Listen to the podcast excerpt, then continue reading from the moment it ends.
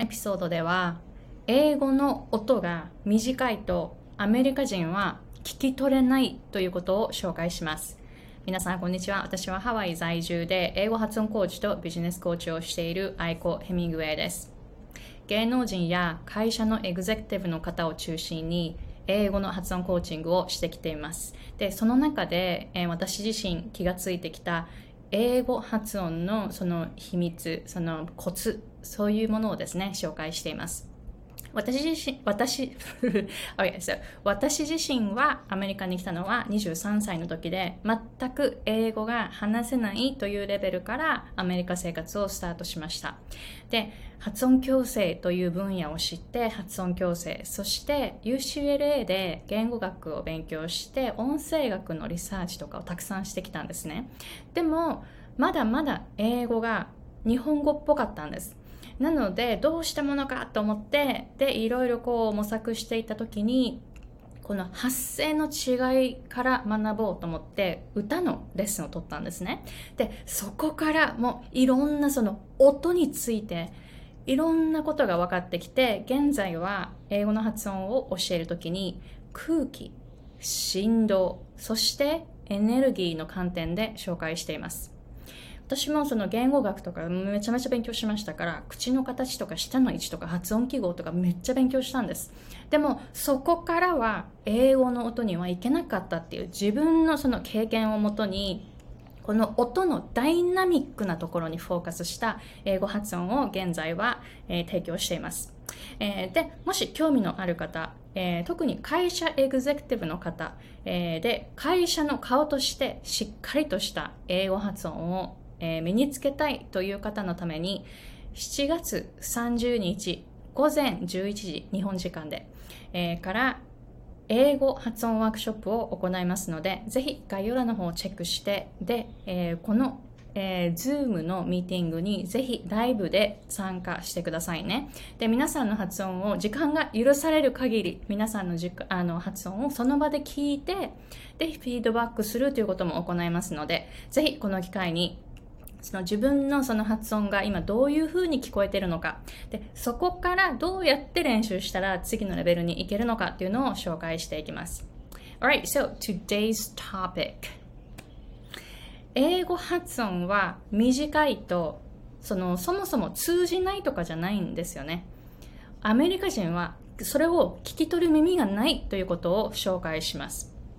でこれ本当私の自分の経験からも来ているしクライアントさんもそういうふうにおっしゃっているし今英語の発音コーチングをしてきてでクライアントさんの発音がものすごくこう短いとやっぱりあれなんて言ったんだろうって聞き取れないっていうことが多いんですね。なのであの英語って短い音だと本当に相手に届かない。特にアメリカ英語ってそのいろんなある英語の中のすごくこうゆっくり話す、えーアクセントなんですよね。アメリカ英語アクセントって本当にゆっくりなんです。ゆったり話すんですね。オーストラリアとかはめちゃめちゃ速い発音ですよね。イギリス英語とかもめちゃめちゃ速いですよね。音が結構こう短く切れて喉で切れたりするじゃないですか。アメリカ英語はこうやって喉で切るっていうことがあんまりなくって全体的に音がこう滑らかに長く長く長く発音されるんですね。なのであのそういうふうにゆっくりと発音しているその音でそういう人たちと会話するときに自分の英語がものすごくこう短いパツパツパツって短い音だと聞き取れないんです本当に。その耳を持ってないんです。で例えばあの私の名前愛子今の発音あの日本人で、えー、この動画を見ている皆さんですので私の名前今聞き取れましたよね。私も今、私の名前、私ののってちゃんとはっきり発音しないけど、でも今私が話してることを全部聞き取れると思うんですよ。そこまで早く発音してないですよね。ちょっと普通の速さで今発音してますよね。日本語ってめちゃめちゃ早いんですよね。この私の名前、愛子。この今の速さで、あの、名前何 ?What's your name? って聞かれて、で、愛子。って言っても、What? What? で、あの、私は何回も繰り返すんですよね。愛子。愛子。あいこすごいこう何回も、何回くらいかなあのー、一番ちょっと衝撃的だったのは、これ4回繰り返したんですね。What? って言われて、あいこ。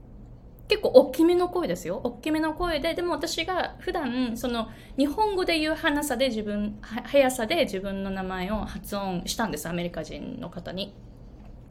4回言って、で、その方女性だったんですけど、あの、um, I'm sorry, I, I, I can't って言われて、えーって、だってすごいこうシンプルな音だと思いませんか？あいこ。あいこ。right? あいこ。今、今、あの、聞き取れる方。日本語の耳を持っています。今の私の速さ、この私が今に話しているこの日本語聞き取れない方、日本語の耳を持ってないです。でも日本語の耳を持ってない方はこの動画を見てないと思います。だからこの動画を見てる人は私が今話していることを聞き取れるじゃないですか。聞き取れるじゃないですか。めちゃめちゃ早いですよね。聞き取れる。聞き取れますよね。いい、いいっていう母音が落ちまくってるのに私の発音聞き取れるんですよね。日本語ってめっちゃ音が短いんですよ。特に母音。母音の音、あの、子音も全然出てこないし、日本語の子音ってそもそもあの、あの、アナンス、アナンシエーションしてないですよね。だって、かって発音するときに、かって言います？言わないですよね。英語は、か、right? たくさん子音がバッてしっかり出てきてから母音に移る。で、その母音に移った後も長い。日本語は子音から母音に移るのがもものすごく早い。そもそも子音ってカって発音しないです。カって発音しないですよね。お母さんなんて言わないですよね。お母さんですよね。子音がそもそも聞こえないし、母音もめちゃめちゃ短いんですよ。なので、音が短いと、アメリカ人はそもそもその理解云々の前に聞き取る耳を持ってないんです。So this is why I always tell my clients to slow down, slow down so much, right? That, that's because Japanese language is just so fast. It is just so fast. Consonants are not there, vowels are so choppy and so short, right? So this is why I always, always tell my clients to slow down because of that Americans or like people who speak English as uh, as their first language are not used to those short sounds. Right? So slow down more than you think you should. ここがポイント。自分が思うよりもスローダウンしないといけない。で、例えば、あの、私もこの教えてきている経験から、あの、私のクライアントさん、はいってきた当初っていうのは、スローダウンしてくださいねって何回も言っても、あんまりスローダウンしないんですよね。してくれないんですよね。なぜか。ここまで長く話さないといけないと思ってないからなんです。だからスローダウンできない。あとは、スローダウンできないもう一つの理由。音が少ない。で、日本語ってすごいかすれ声で話すから、その空気と振動のバランスで言うと空気の方が多いんですね。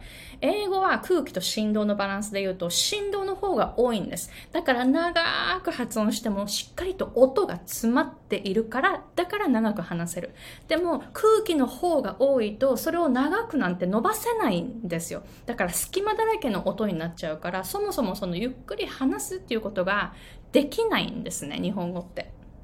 なので、あの、この、振動と空気のそのバランスを振動の方を増やすっていうこのこのテクニックちょちょっと時間がかかるんですけれどもあの私のコース取ってる方わかりますよね 空気を遅くするんでしたね。そうすると振動がついてくるからそういうふうに練習しましょうということを、えー、紹介しますよね。なので、あの、私のコースを取っていない方、この動画をもしかして初めて見た方、このコンセプトちょっと理解するのに時間がかかるかもしれません。でも、it's okay. It is your start, right? これ、これが気がつくきっかけになってくれるといいなと思います。なので、まずはその空気、振動のバランス、うんぬんの前にゆっくり話してくれないと、どういう感じで振動を起こしてるか、どういう感じで発生してるのかさえも聞聞こえないんですね。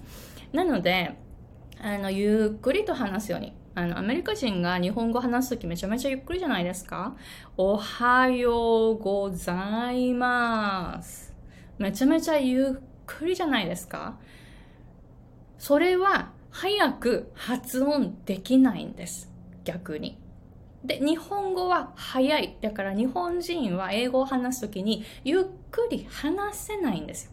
わかりますか？この言語。全然違いますよね。文化によって。えー、文化がまず違う。日本とアメリカの文化。いろいろと逆のことが多いですよね。だから発音も逆のことが多いです。なので、まずはそれに気がつく、えー、一つのポイント。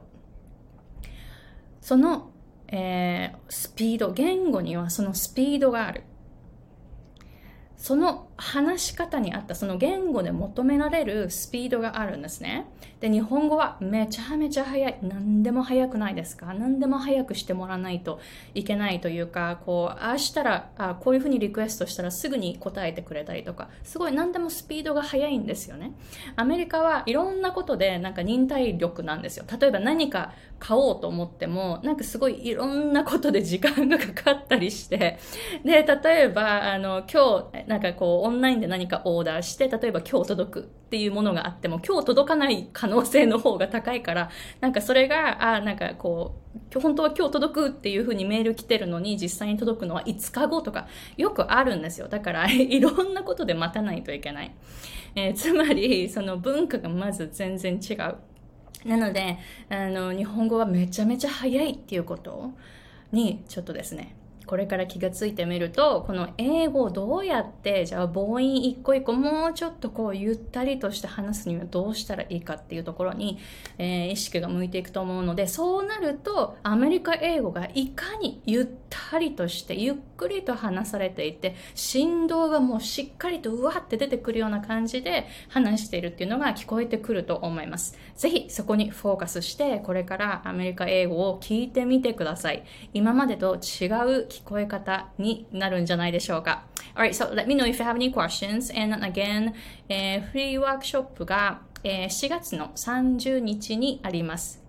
日本時間で午前11時から90分間で行いますので、えー、会社の顔としてしっかりとしたアメリカ英語の発音を話せるようになりたい、身につけたいという方、ぜひいらしてくださいね。皆さんの発音を聞いて、その場でフィードバックもしますので。今までその発音のことでいろいろこう分からなかった部分っていうのがどんどん明らかになっていくと思います。Alright, so thank you very much for watching and I will see you guys in another episode.